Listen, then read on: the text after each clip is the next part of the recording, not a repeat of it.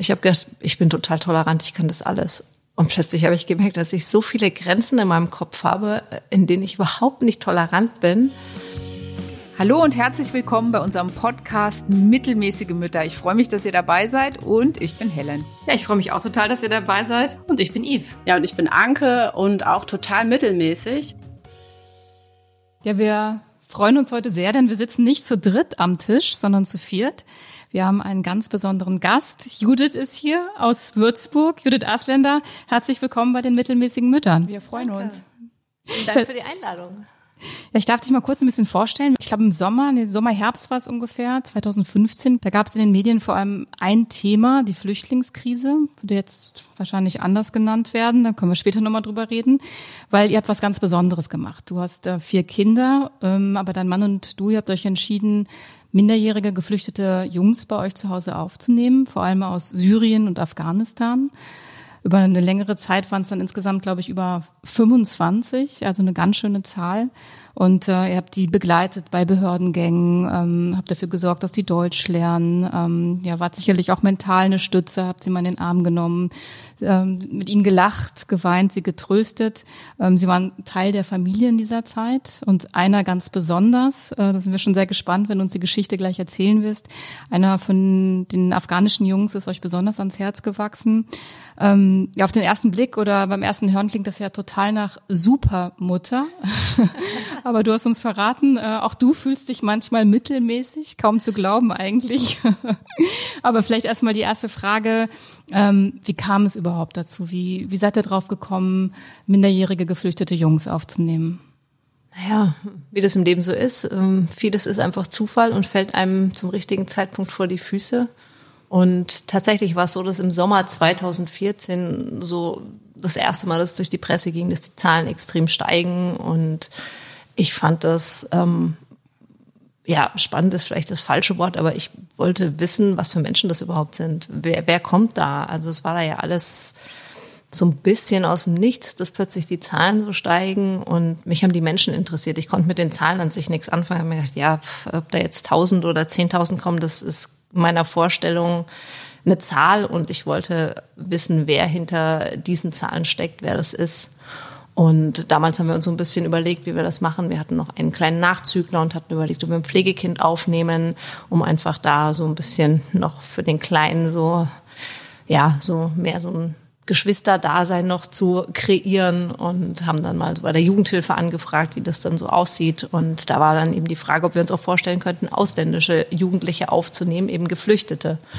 Und so wurden aus der Idee, ein kleines Pflegekind aufzunehmen, dann die Anfrage, ob wir quasi Erstaufnahmeeinrichtung für junge Geflüchtete sein könnten. Also das nannte sich damals Bereitschaftspflegefamilie. Das war so ein Anfangskonstrukt, was sich dann auch mit der Zeit gewandelt hat. Und ähm, dann war im Prinzip von unserer Zusage, bis die erste konkrete Anfrage kam, waren das, glaube ich, keine zwei Wochen. und dann kam direkt die Anfrage, ob wir nicht zwei nehmen könnten und äh, kurz darauf auch die Anfrage, ob wir drei nehmen könnten. Und ähm, Erstaufnahme heißt halt, dass die Jugendlichen zu uns kamen und dann gab es quasi so eine Anfangs-Screening, ähm, um zu gucken, okay, was brauchen die Jugendlichen, wo sind ihre Defizite? Kommen sie in der Familie gut zurecht oder brauchen sie eine Wohngruppe oder können sie vielleicht auch schon ein betreutes Wohnen gehen? Wie ist der gesundheitliche Zustand? Also man hat quasi so die ersten drei Monate genutzt, um zu gucken, was die Jugendlichen brauchen und dann hat man nach längerfristigen Unterbringungen gesucht und das war bei uns in der Familie. Also plötzlich warst du nicht nur Mutter von, was heißt nur Mutter von vier Jungs, was ja auch schon mal eine echte Aufgabe ist, sondern du hattest dann noch drei, vier, fünf Jungs mehr mit am Tisch sitzen. Was hat denn so deine eigene Familie dazu gesagt, auch deine eigenen Söhne? Also es war immer in Absprache mit allen und es war immer klar, wenn der Erste sagt, nee, ähm, ich kann nicht mehr, ich will nicht mehr, mir ist das zu viel, dann würden wir aufhören. Also das war immer so ausgesprochen und ähm, ja, mittelmäßige Mutter. Ich weiß nicht, meine Söhne haben bestimmt viel gelernt, aber sie mussten auch auf viel verzichten in der Zeit. Kannst du uns denn, Judith, mal so ein Bild geben? Ich finde es ähm, so spannend und toll und schön, dass du da bist und habe gleich 1000 Fragen, aber ich versuche mal vorne anzufangen. Ähm, also da kommt ein Kind und du kennst es nicht und sitzt an deinem Tisch und ich stelle mir das so schwer vor, ne? Also diesen Switch von, da ist jemand, der ist mir fremd, zu jemand, der in meiner Familie ist und dieses Gefühl von, ich möchte dem irgendwie eine Art Mutter sein. Wie, wie habt ihr das gemacht? Wie sah das konkret aus? Wie seid ihr ins Gespräch gekommen? Was habt ihr gesprochen? In welcher Sprache? Wie ging das? Vielleicht kannst du uns einfach mal so eine Szene beschreiben, dass wir ein Bild kriegen. Also tatsächlich war es nie so, dass ich ähm, für mich den Anspruch erhoben habe, die Mutter zu sein, weil für mich immer klar war, die haben alle eine Mutter irgendwo, aber ich will ihnen vielleicht so ein kleines Stück Sicherheit, Heimat bieten, ähm, wenn, wenn die Heimat völlig verloren ist. Also so immer die Idee auch, wenn meine Söhne plötzlich los müssten, würde ich hoffen, dass da jemand ist, der die Türe aufmacht und sagt, komm, setz dich zu mir an den Tisch und hier ist ein Bett. Also das war immer so eigentlich mein, mein Antrieb, dass ich gesagt habe, wenn das meinen Söhnen passieren würde, würde ich mir wünschen, dass das jemand so macht. Und zu deiner Frage, wie das so war, wenn die kamen zu uns, also die Frage wurde mir tatsächlich oft gestellt, wie wir uns verständigen. Und spannend ist ja, dass wir immer davon ausgehen, dass Kommunikation über Sprache funktioniert, aber die wichtigste Kommunikation ist nicht die Sprache, sondern das sind Gesten, das ist Mimik. Das ist einfach, wie man sich auch dem anderen gegenüber verhält. Und das war so die Anfangskommunikation. Und mit einem Lächeln konnte man dann schon ziemlich viel erreichen. Und es hat, je nachdem, es war auch unterschiedlich lange, äh, der Zeitraum, bis äh, sich die Jugendlichen auf uns eingestellt haben und das so auch annehmen konnten und sich nicht nur in ihrem Zimmer verkrochen haben. Also es kam halt natürlich auch immer ganz extrem auf deren Geschichte und deren Schicksal an und natürlich auch die Persönlichkeit. Ne? Also es gibt die, die gleich dann offen auf uns zugegangen sind und mit den Jungs Fußball spielen und sich integriert haben und es gab die, die erstmal sich so ein bisschen im Zimmer verkrochen haben und eine Weile gebraucht haben, bis sie sich da rausgetraut haben in diese für sie seltsame Umgebung. Was ich mich noch frage, ist, ähm, so eine Familie, jetzt ihr ursprünglich ähm, sechs Personen. Das ist ja auch wie so ein kleines System, wo jeder so seine Rolle hat und so. Und ähm, das finde ich halt total faszinierend, was dann passiert, wenn jetzt so Fremde sozusagen erstmal dazukommen, die ja dann auch irgendwie da ihren Platz finden. Ich meine, du hast gesagt, manche waren auch nur drei Monate da oder so. Ne? Ja, vielleicht ähm, kannst du das nochmal so ein bisschen beschreiben, was es dann so für Dynamiken ausgelöst hat oder wie ihr damit umgegangen seid? Mm, tatsächlich war das äh, schon immer auch separiert. Also es also separiert, ja, ähm, es war klar, dass wir als Familie Familie sind und dann waren eben die Jungs noch da. Die waren schon Teil der Familie, aber die sind nicht in direkte Konkurrenz mit, mit meinen Söhnen so getreten. Also es, die waren miteinander draußen, haben miteinander gespielt und haben Dinge zusammen gemacht, aber ähm, es war nicht so, dass, dass sie so lange da waren, dass das ins Familiensystem so reingekretscht hätte, wie das jetzt vielleicht wie man das von Adoptivfamilien kennt oder sowas. Dafür war der Zeitraum, glaube ich, dann nicht lange genug, dass sich da irgendwer in seiner Position in der Familie bedroht gefühlt hätte. Weil ich glaube, das ist ja immer so das, wo dann die Konflikte kommen, wenn, wenn Kinder sich in ihrer Position da bedroht fühlen oder so. Und das war bei uns nie der Fall. Also insofern gab es diese Probleme nicht. Und ähm, aber vielleicht ja auch neue Rollen insofern, als dass man vielleicht vom, vom Sohn sozusagen zum Helfer wird auch oder so. Ne? Also ich meine, das ist ja schon ganz anders. Deine Kinder waren ja in ihrer sicher, sicheren Zone und die Kinder, die dazu kamen, waren ja völlig rausgeflogen aus ihrem eigenen äh, Umfeld. Also ja, das war total spannend. Also da war es auch ganz unterschiedlich. Ähm, wo die Jungs herkamen. Also wenn die aus einem städtischen Zuhause kamen, beispielsweise aus Aleppo und dort auch, keine Ahnung, aus einem sag ich mal, gebildeten Haus, also ne, irgendwie mit gebildeten Eltern groß geworden sind oder selber Abitur machen wollten oder studieren wollten oder was man halt so plant, war es einfacher für die Jungs Gemeinsamkeiten zu finden, als bei Jungs, die irgendwie vom, vom Land kamen und ihr Leben damit verbracht haben, irgendwie mit den Ochsen auf dem Feld zu pflügen und Schafe zu hüten und die Schule quasi nie besucht haben. So, da haben so Anknüpfungspunkte gefehlt mit den Jungs aus der Stadt konnten sie gemeinsam gucken, welche Musik sie gut finden. Und sie haben sich darüber ausgetauscht über Hip-Hop oder Kinofilme oder sowas. Und wenn diese Anknüpfungspunkte völlig gefehlt haben, dann hat es eine Weile gebraucht, bis da ja so eine Freundschaft oder Verständigungsebene zu finden war. Ja. Ich meine, jeder Junge hat ja so seine ganz eigene Schicksalsgeschichte zu euch ins Haus gebracht. Und äh, ich denke mal, sicherlich sind dir so einige Sachen auch total nahe gegangen. Hattest du auch eine Möglichkeit, das irgendwie zu verarbeiten oder war dir das manchmal auch einfach viel zu viel? Ja, mir war es tatsächlich manchmal viel zu viel. das schon. Und ähm, ich habe dann tatsächlich vor allen Dingen mit meinem Mann oder mit, mit Freunden drüber geredet. Also diese Geschichten zu verdauen und man verdrängt dann auch Sachen. Also das ist dann schon so. Ich meine, wir hatten Szenen da, lag dann ein Junge bei uns weinend im Bett, weil er zu Hause angerufen hat und während er anrief, ähm, hat er gehört, dass Bomben runtergehen und äh, dann war die Verbindung unterbrochen und er hat seine Eltern nicht mehr erreicht.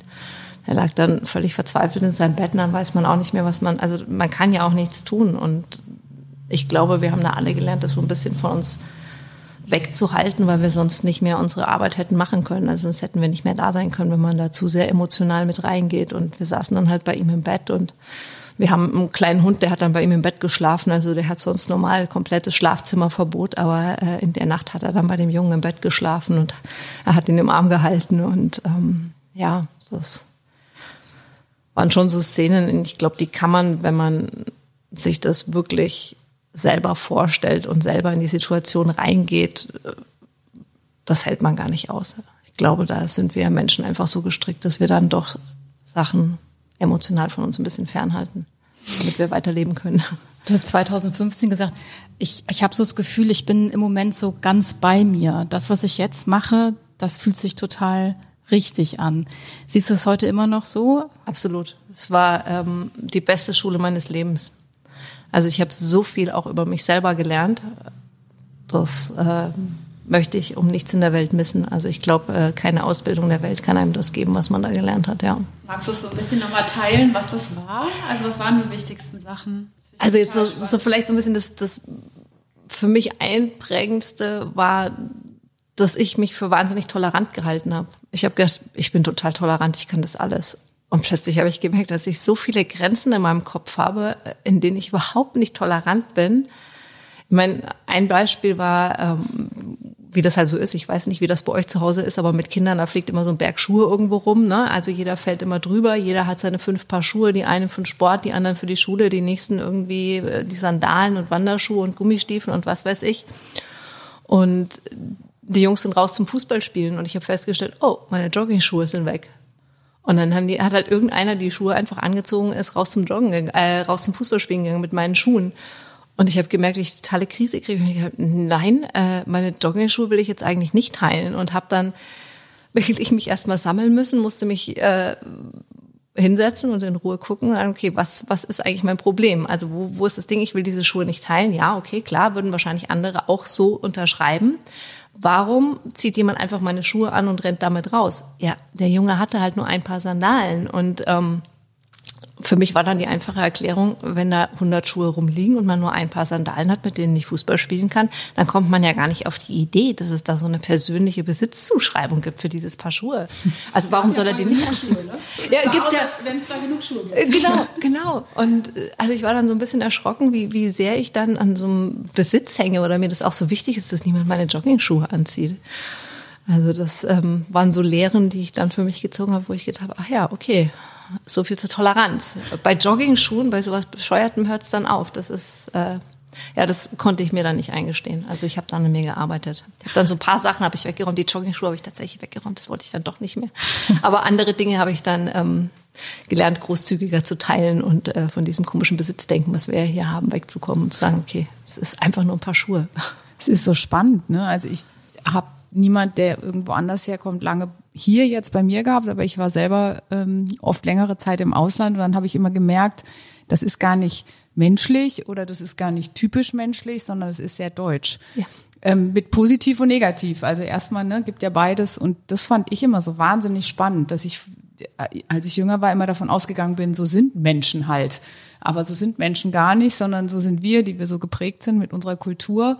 Und das zählt ja auch so ein bisschen dazu, ne? Mit unseren Jogging-Schuhen ja. würde uns, glaube ich, erstmal im ersten Moment allen so gehen. Und das ist natürlich total spannend. Hattest du auch das Gefühl, dass es ähm, für deine Kinder was bewirkt hat? Also wenn man da so als Mutter drauf guckt, guckt man doch sicherlich auch, ich sag mal so geteilt da drauf. Ne? Zum einen ist es eine Riesenchance, unglaublich viel zu lernen. Zum anderen ist es natürlich auch irgendwie wird so ein, ne, wird so ein Zuhause nochmal aufgemacht. Was, was war das für dich? Was, war, was hattest du für Gedanken als Mutter? Also ich glaube, ich meine, während der Zeit hatte ich schon Sorge, dass meine Kinder vielleicht untergehen oder dass, dass ich ihnen nicht gut genug Mutter bin. Und ähm, habe da schon auch öfter das Gespräch gesucht und habe gesagt, also wie ist es? Erzählt mal. Also, ne? Aber weiß ja dann auch nicht, ob Kinder da jetzt die Antwort geben, die sie geben, weil sie erwarten, also ne, weil sie, weil sie irgendwie überlegen, was erwartest du von ihnen als Antwort. Und ähm, dass ich da so einen sozialen Anspruch habe, das haben sie natürlich schon auch mitgekriegt und ähm, haben sich dann entsprechend vielleicht auch verhalten. Also die Sorgen habe ich mir während der Zeit auf jeden Fall gemacht. Aber so im Nachhinein, wenn ich so drauf schaue und auch so, was meine Söhne jetzt so erzählen, ich glaube, es war für uns alle ein Gewinn. Und der ist mit Abstand größer als das, was sie vielleicht da an Verlust in der Zeit hatten oder an, an Defiziten, die ich einfach nicht befriedigen konnte, in welcher Form auch immer.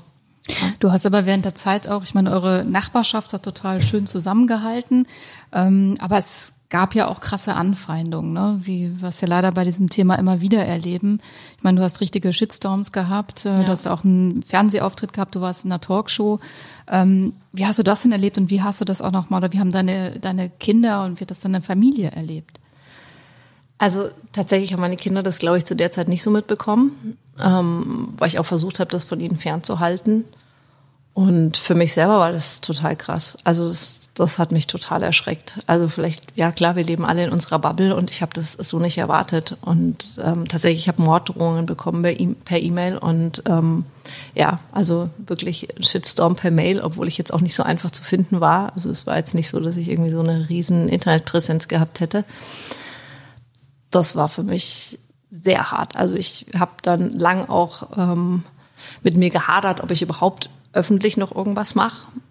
Und habe dann aber für mich entschieden, nee, ähm, es war immer so, dass ich mich gefragt habe, wie das sein konnte, dass Leute beispielsweise im Dritten Reich geschwiegen haben. Und habe dann für mich entschieden, die Angst ist für mich kein Motor. Also aus Angst jetzt nichts mehr zu dem Thema zu sagen, werde ich nicht tun. Und es kostet mich auch bis heute Überwindung. Also es ist bis heute so, dass wenn, wenn ich mit dem Thema nach außen gehe, dass ich da kurz zögere und sage, okay, aber trotzdem.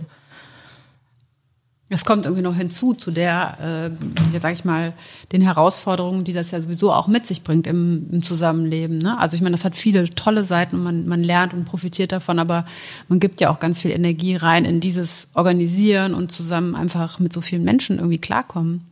Kann ich mir vorstellen. Ja, man fragt sich ja so schon manchmal, äh, wie soll ich das alles schaffen? Was die Arbeit, Kinder und so weiter? Und das ist ja dann nochmal ein ganz anderer Schnack, ne? Ähm, mir kam gerade noch, während du gesprochen hast, noch die Frage, wie alt waren denn deine Kinder nochmal genau zu der Zeit? Das ist mir noch gar nicht so klar. Die waren Jetzt muss ich mal zurückrechnen, 2015. Ja, ähm, ja der Älteste war dann 17, also 17, 15, 13 und der Kleine war dann 4. Ziemlich pubertierend eigentlich auch noch, ne? Äh, genau, ah ja, das war, war tatsächlich ein spannendes Thema. Also drei äh, pubertierende Jungs und dann die Jungs, die zu uns kamen, waren im Alter meiner Söhne, was total toll war im Übrigen. Also das war mm, einfach genau das, was, was meiner Ansicht nach gebraucht war, weil sie einfach untereinander das gleiche Alter hatten und, und da einfach dann auch, ja, quasi weiß ich nicht, so ein bisschen Vorbild sein konnte. Es ist sehr schwierig in einer neuen Kultur irgendwie erstmal zu verstehen, wie man da zurechtkommt oder wie, wie diese ganzen komischen Menschen um einen herum ticken, wenn man da neu hinkommt. Und das konnten sie, glaube ich, ganz gut bei meinen Jungs abgucken. Und da konnten sie sich gegenseitig dann auch stützen und, und gemeinsam im Fußball spielen, wovon wir es gerade schon hatten.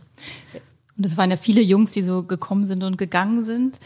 Ähm, viele, die ihr so länger begleitet habt. Und ein Junge ist euch sozusagen besonders ans Herz gewachsen. Ich habe es eben schon ein bisschen angeteasert bei der Vorstellung. Das ist nämlich Nabi aus Afghanistan. Vielleicht kannst du uns noch mal ganz kurz so eure Geschichte erzählen und seine Geschichte. Ja, ähm, Nabi kam 2014 im Herbst zu uns und ist dann auch relativ lang, ich glaube sechs Monate bei uns geblieben, bevor er aus jugendhilfetechnischen Gründen in eine neue ähm, Unterkunft ziehen musste. Da haben wir es dann geschafft, bei uns in der Straße eine WG aufzubauen. Also wir haben Nachbarn gefunden, die dann Wohnraum vermietet haben und dann haben vier afghanische Jungs dort eine WG aufgemacht. Und Nabi war eigentlich auch wie alle anderen Jungs, der kam zu uns, war sehr schüchtern, hat lange gebraucht, bis er angekommen ist, aber der hat sich tatsächlich an unserer Familie eigentlich festgehalten. Es war für ihn ganz wichtig, dass wir da waren und wir waren es natürlich auch gerne. Ne? Also das ist, ist nicht der Punkt, aber es ging vor allen Dingen auch von ihm aus, dass er da so ähm, ja weiter versucht hat, bei uns in der Nähe zu wohnen, hat immer gesagt, er schafft das alleine nicht. Er will ähm, am besten bei uns direkt bleiben. Das ging aber eben, wie gesagt, aus Jugendhilfegründen nicht und ähm, war dann in der Nachbarschaft und ist dann aber auch später wieder zu uns zurückgezogen und wurde so dann ein echtes Familienmitglied. Also er läuft bei uns auch immer als der afghanische Bruder oder Sohn mit ähm, und ist bei sämtlichen Familienfeiern und Weihnachten und sowas selbstverständlich jetzt Teil der Familie.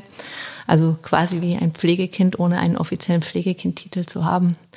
Genau, und, und Nabi kommt äh, ja vom Land in Afghanistan und ist mit muss jetzt mal kurz überlegen, mit zwölf Jahren wurde der von seiner Mutter weggeschickt. Und zwar ähm, ging es da auch einfach darum, dass ähm, sein Vater sich mit Taliban-Sympathisanten angelegt hatte und umgebracht wurde, als er ein kleines Kind war. Und es ist irgendwie eine Blutschuld auf seinem Kopf. Also die Geschichte ist für unsere Köpfe sehr schwer zu verstehen, aber ähm, es ist so, dass, dass es dann halt rivalisierende Gruppen gab und es gab halt dann Tote auf beiden Seiten und auf Nabis Familienseite war eben noch was offen und solange ein Kind war, war er kein, keine Zählperson, die da irgendwie gegolten hätte, Frauen sowieso auch nicht. Aber er wurde halt älter und mit zwölf hat seine Mutter gesagt, nee, es wird zu gefährlich für dich, du musst hier weg, weil äh, du bist der Nächste auf der Liste. Und dann hat sie ihren Sohn mit zwölf Jahren mit anderen Männern mitgeschickt in Iran. Und er ist dann mit zwölf im Iran angekommen und hat irgendwie angefangen zu jobben auf irgendwelchen, in irgendwelchen Gewächshäusern hat er bewässert und war dann später auch auf dem Bau. Und seine Mutter hat ihm gesagt, er soll versuchen nach Deutschland zu kommen. Und hat dann mit 16 das Geld zusammen gehabt und ist dann mit Schleppern nach Deutschland gekommen. Und das war in der sogenannten Flüchtlingswelle war er dann da halt eben auch dabei, also das war noch bevor die Grenzen offen waren, also bevor diese ganze große Masse kam, war er dann schon in Deutschland und hat dann versucht, ähm, in Deutschland sich irgendwie ein Leben aufzubauen und kam aber, ja, wie gesagt, als vom Schafehüten in äh, Afghanistan, war vier Halbjahre seines Lebens in der Schule gewesen, immer nur im Winter, weil im Sommer muss man Schafe hüten, da kann man keine Schule besuchen und äh, ja, kam dann zu uns und hat tatsächlich innerhalb, ich glaube, von zwei oder drei Jahren einen Hauptschulabschluss gemacht und ist dann in Ausbildung gegangen und ist mittlerweile fertiger Landschaftsgärtner. Ja.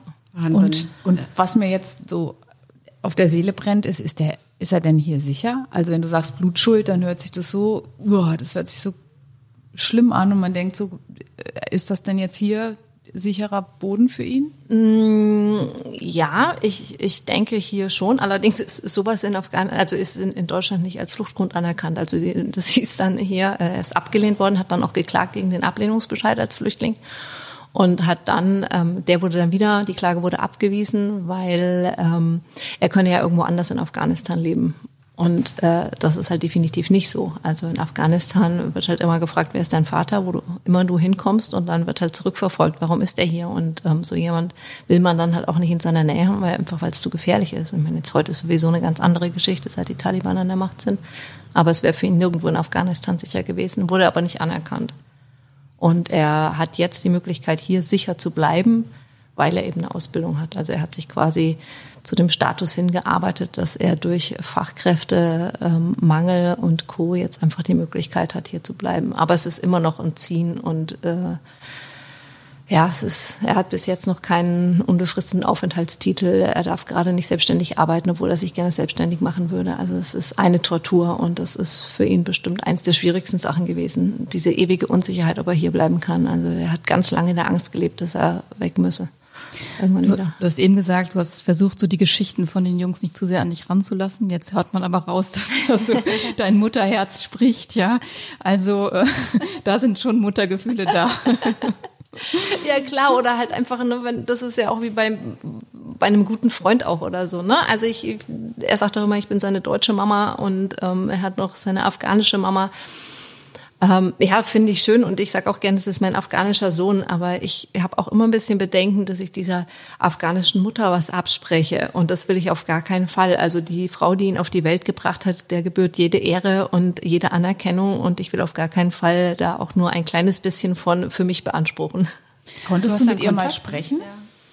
Ja. Ähm, ja, tatsächlich habe ich schon mit ihr telefoniert, als sie noch in Afghanistan war. Das war ein, ähm, das war ein lustiges Telefonat. Und zwar ähm, musste man dort bei den Nachbarn anrufen. Und dann ist die Nachbarin los, losgelaufen, hat die Mutter geholt, weil es bei ihr zu Hause kein Telefon gab.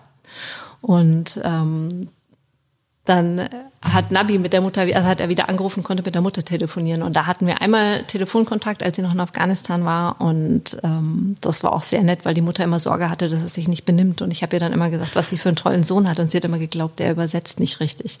Also es war, oh er hat dann hin und her übersetzt. Und genau, das war, das war ähm, sehr besonders, ähm, nach Afghanistan zu telefonieren. Und wir hatten aber jetzt letztes Jahr, also Weihnachten 2021 habe ich eins meiner schönsten Weihnachtsgeschenke bekommen. Und zwar hat seine Mutter geschafft, in den Iran zu fliehen. Und ähm, er war auch Weihnachten unten und er hatte gar nicht damit gerechnet, dass es seine Mutter tatsächlich schafft. Also das war so ein bisschen im Raum gestanden. Und dann kam plötzlich die Nachricht, also ähm, sie hat die Möglichkeit, sie ist irgendwie in ein paar Tagen, kommt sie über die Grenze. Und habe ich tatsächlich am 25. Dezember von ihm ein kleines Video gekriegt, wo er seine Mama in die Arme schließt. Und das, da kommen jetzt noch die Tränen.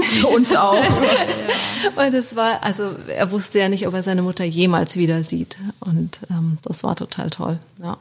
Ist total krass. Also kriege ich auch super Gänsehaut, wenn man echt so wir mittelmäßigen Wohlstandsmütter und was mhm. muss so eine Mutter fühlen, die ähm, erstmal ihren Mann verloren hat, dann ihren Sohn mit zwölf auf so eine Reise schickt, ja, und nicht weiß, was passiert.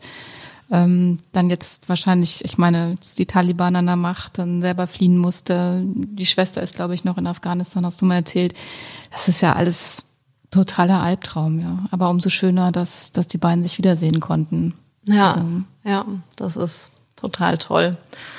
Aber so was diese Mütter denken, die ihre Kinder irgendwie auf die Flucht ähm, schicken, finde ich, das ist ja sowas, was auch nie irgendwie groß Thema ist. Ne? Es geht immer um die Geflüchteten selbst ähm, und die, die zurückbleiben und dann gerade die Mütter, die aus was für Gründen auch immer irgendwie ihre, ihre Jungs dann auf so eine Lebens- oder auch Mädchen ja auf diese Flucht schicken müssen. Das ist wirklich unvorstellbar. Ja, ja. Also ich finde auch, das ist der totale Albtraum und ja, also ich mich interessiert es brennend, wie das für diese Mutter ist. Also es ist auch so eines meiner großen Wünsche, dass irgendwann der Iran bereisbar wieder wird und ich äh, tatsächlich diese Mutter kennenlernen kann. Und ähm, ja, das steht auf jeden Fall auf meiner Liste. Und dass sie noch näher hierher kommen kann, das, das geht auch nicht, oder?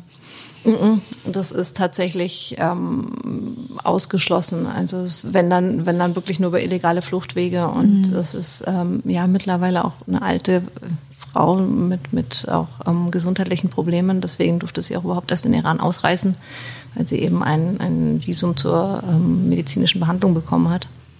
Und ähm, ja, auch wenn, wenn Nabi so erzählt oder wenn er im Iran ist, dann haben wir auch öfter so Videoanrufe, wo ich dann auch so die Mutter mal sehe und wir uns anlächeln und zuwinken. Und ähm, das ist so eine andere Welt. Ich glaube, die würde bei uns auch schwer glücklich werden nochmal so, also weil, weil alles so ganz anders ist. Ähm, wir einfach in einer ganz anderen Lebensrealität leben, als, als ähm, sie aus Afghanistan kommend und.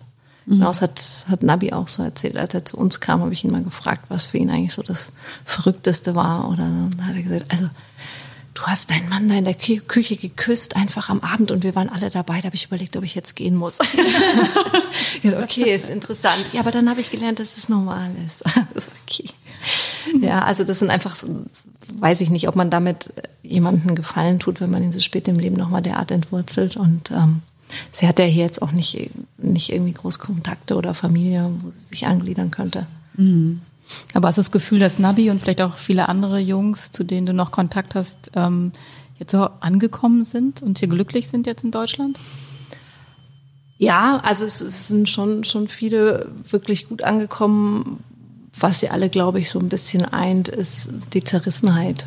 Also so für Nabi ganz extrem. Er war jetzt eben über Weihnachten wieder im Iran und wenn er im Iran ist, dann, dann will er zurück nach Deutschland. Wenn er in Deutschland ist, vermisst er seine Familie, die jetzt im Iran ist. Also seine zweite Schwester ist tatsächlich jetzt auch in, ähm, in Iran ähm, gekommen und ähm, jetzt ist quasi seine enge Familie komplett im Iran.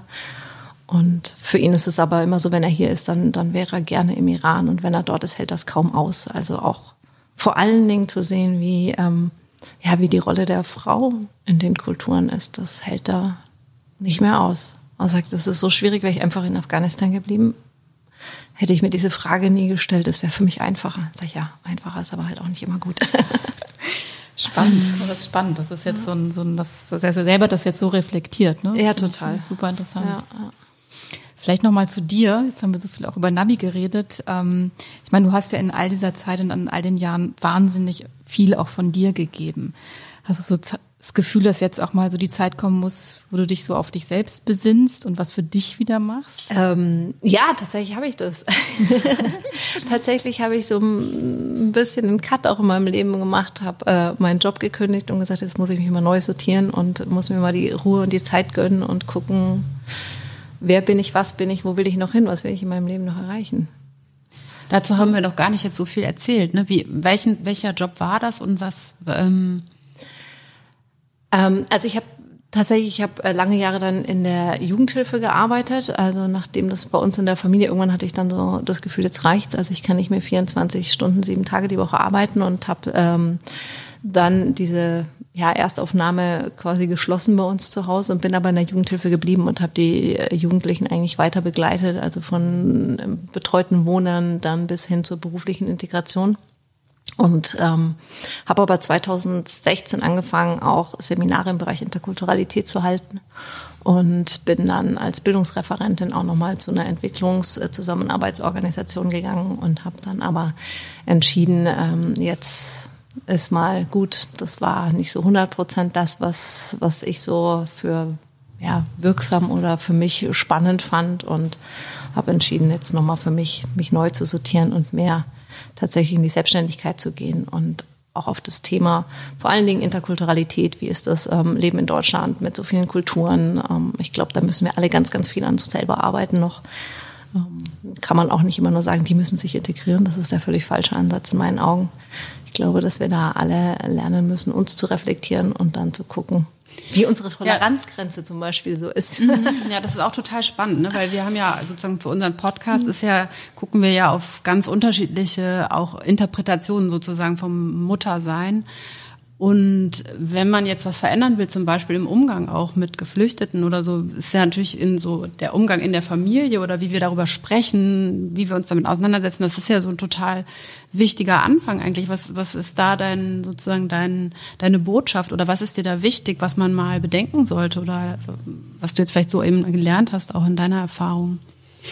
Na, ich glaube, dass es erstmal wichtig ist, sich überhaupt bewusst zu machen, dass wir in vorgefertigten kulturellen Mustern leben und nicht einfach davon ausgehen, dass das äh, ja gegeben ist und dass das für alle so sein müsste wie für uns. Also so wie mit den Turnschuhen gerade, was ich erzählt habe, dass wir so eine fixe Vorstellung von Besitz haben und wie damit umgegangen werden sollte. Aber dann, wenn wir umziehen, schmeißen wir unsere neuen Möbel auf den äh, Sperrmüll, weil wir irgendwie der Meinung sind, die sind jetzt nicht mehr gut genug für die neue Wohnung. Also es ist ja nicht so, dass wir generell Besitz in in äh, so hohem Wert halten, sondern immer nur dann, wenn es uns gerade passt beispielsweise. Und ich glaube schon, dass es uns ähm, helfen würde, auch mal mehr unsere ja, unsere rassistischen Denkmuster zu hinterfragen, weil letzten Endes ähm, leben wir in einer Gesellschaft, die auf Postkolonialismus aufbaut und wir haben einfach rassistische Denkmuster und da können wir gar nichts dafür. Wir sind alle in einer Gesellschaft groß geworden, in der das Teil unseres Lebens ist. Und ich denke, der erste Schritt ist, dass wir das mal angucken und erkennen und dann feststellen, ein gemeinsames Zusammenleben funktioniert nur, wenn wir auch an uns arbeiten. Ja. Hm. Ihr seid euren Kindern da natürlich unglaublich großes Vorbild. Sie selbst haben es jetzt sicher auch erlebt. Ähm, hast du aber das Gefühl gehabt, wenn ihr jetzt so eine offene Familie seid, das gelebt habt sozusagen, dass es so aus der Gesellschaft heraus, vielleicht auch in der Schule immer wieder so Situationen gab, wo ähm, auch deine Jungs gemerkt haben, hier ecken wir wieder an oder hier stoßen wir an Grenzen, die wir zu Hause gar nicht mehr kennen? Weiß ich jetzt nicht. Also wir haben, wir haben ja auch einen Verein gegründet, dann 2015 und haben tatsächlich einfach auch mit, mit Jugendlichen, weil wir gesehen haben, wie das so bei uns in der Familie funktioniert hat. Ne? Also dass man einfach sich äh, sehr viel näher gekommen ist, wenn man sich einfach kannte, dass, dass man einfach Hürden abbauen kann, wenn man feststellt, das andere ist auch nur ein Mensch, egal welche Hautfarbe, Haarfarbe oder Nationalität er hat. Und haben das damals schon ausgeweitet und haben das mit Schulklassen gemacht. Also deswegen hatten die da, glaube ich, auch so in der Schule schon so ein bisschen ähm, ja, so ein das waren einfach so die, die Klassenkameraden, die da auch schon in irgendeiner Form mit dabei waren. Und ähm, was, was ich bei meinen Söhnen jetzt merke, ist, ist, dass sie selber da diverse Hürden einfach gar nicht mehr haben, weil sie das von klein auf so mitgekriegt haben. Aber so Anecken weiß ich jetzt nicht. Also das haben sie mir jetzt so noch nicht erzählt. Aber doch, stimmt nicht. Moment, ich nehme es zurück. Bei meinem Kleinen merke ich das. Ja, der hatte in der Grundschule tatsächlich die Situation, dass ein kleines, ähm, dass, dass er ein Mädchen in der Klasse hatte mit einer dunklen Hautfarbe. Und da gab es dann halt irgendwelche Sprüche, wer ist braun und blöd oder sowas. Und er war so entsetzt. Er kam nach Hause, war völlig von den Socken, hat es wohl auch der Lehrerin erzählt und da kam überhaupt gar keine Resonanz. Es war für ihn unverständlich, dass da nicht sofort irgendwie Alarm ist, wenn, wenn sowas in der Klasse kommt. Dann, ja, ich meine, der hat es mit vier damals bei uns mitgekriegt. Dann war er da halt doch nochmal vier Jahre älter, als es in der Schule war. Und die Jungs haben auch nicht mehr bei uns gewohnt. Aber es war für ihn ganz normal Teil des Lebens, dass es halt einfach gar nicht geht sowas. Also ähm, da so eine Sensibilität zu haben, das finde ich schon schön. Ja.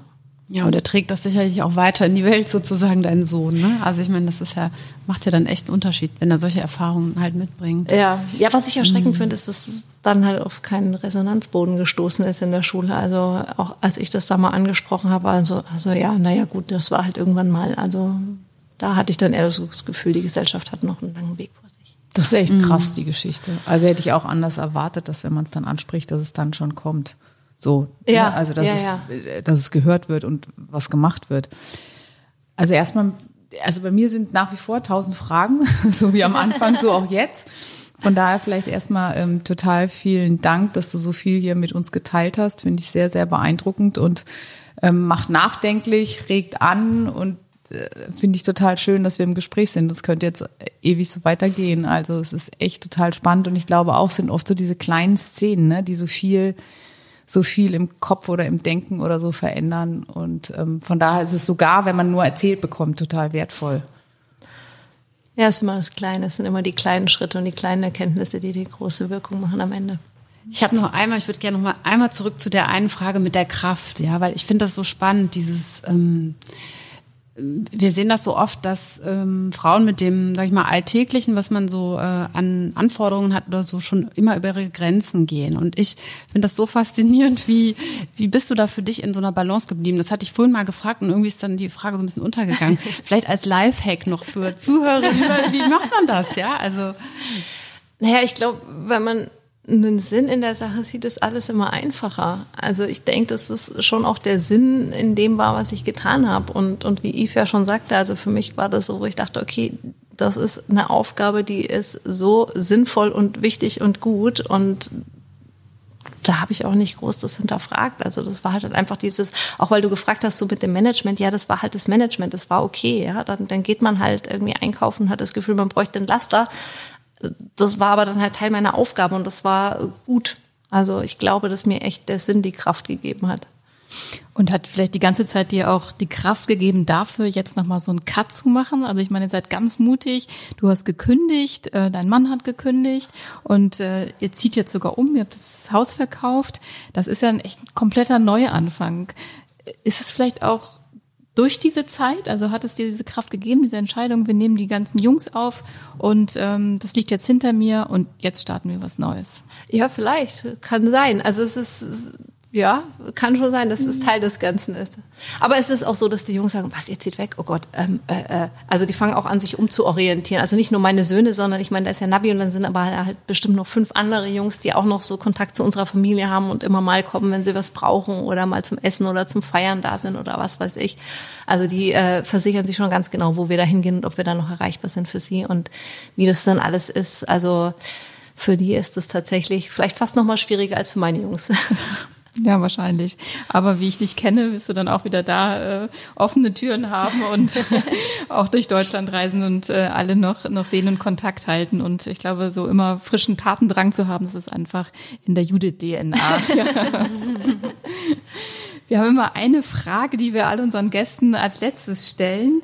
Und zwar, ähm, was ist für dich das Schönste am mittelmäßigen Muttersein?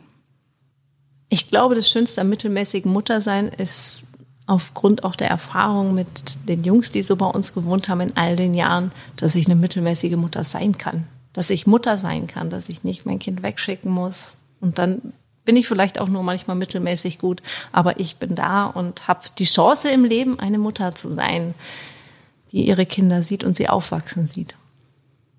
Also wir fanden dich ganz toll. Ja, danke fürs Kommen. Ja. Ja. Ja, vielen Dank für die Einladung. Hat Vielen, Spaß vielen gemacht. Dank. Ich glaube, äh, wir müssen noch viel weiter sprechen. Total schön. Ja, Fortsetzung folgt. vielen, vielen Dank, Judith, dass du da warst. Wir wünschen dir jetzt bei dem ganzen Neuanfang ganz, ganz viel Kraft und viel Freude am neuen Standort. Und wir sind gespannt, äh, was äh, für tolle Geschichten du in den nächsten Monaten und Jahren noch so auswächst. Und wie gesagt, dann freuen wir uns schon auf den nächsten Podcast mit dir. Ja, vielen Dank. Es war total schön. Alles Gute. Ja, ich danke Ich hoffe, wir bleiben in Kontakt. Ja, auf jeden Fall. Ich bin noch an einem Buchprojekt. Darf ich kurz noch, aber keine Ahnung, ob ich es fertig kriege, aber ich bin dabei, das Ganze in ein Buch zu packen und ähm, vielleicht greife ich dann auf euren Podcast zurück und sage, da habe ich es schon mal angekündigt. Ja, um, ja unbedingt. gern mal. Wir, wir halten alle auf dem Laufenden. ja danke. Voll klasse. Also das, alle Infos über Judiths Buch äh, kriegt ihr bei uns. Hast du schon einen Titel, Judith? Nee, aber vielleicht orientiere ich mich an den mittelmäßigen Müttern, wer weiß. Ja, das wäre schön. Super, vielen Dank. Ja, danke euch. Ja, dann bis zum nächsten Mal. Tschüss. Tschüss. Ciao.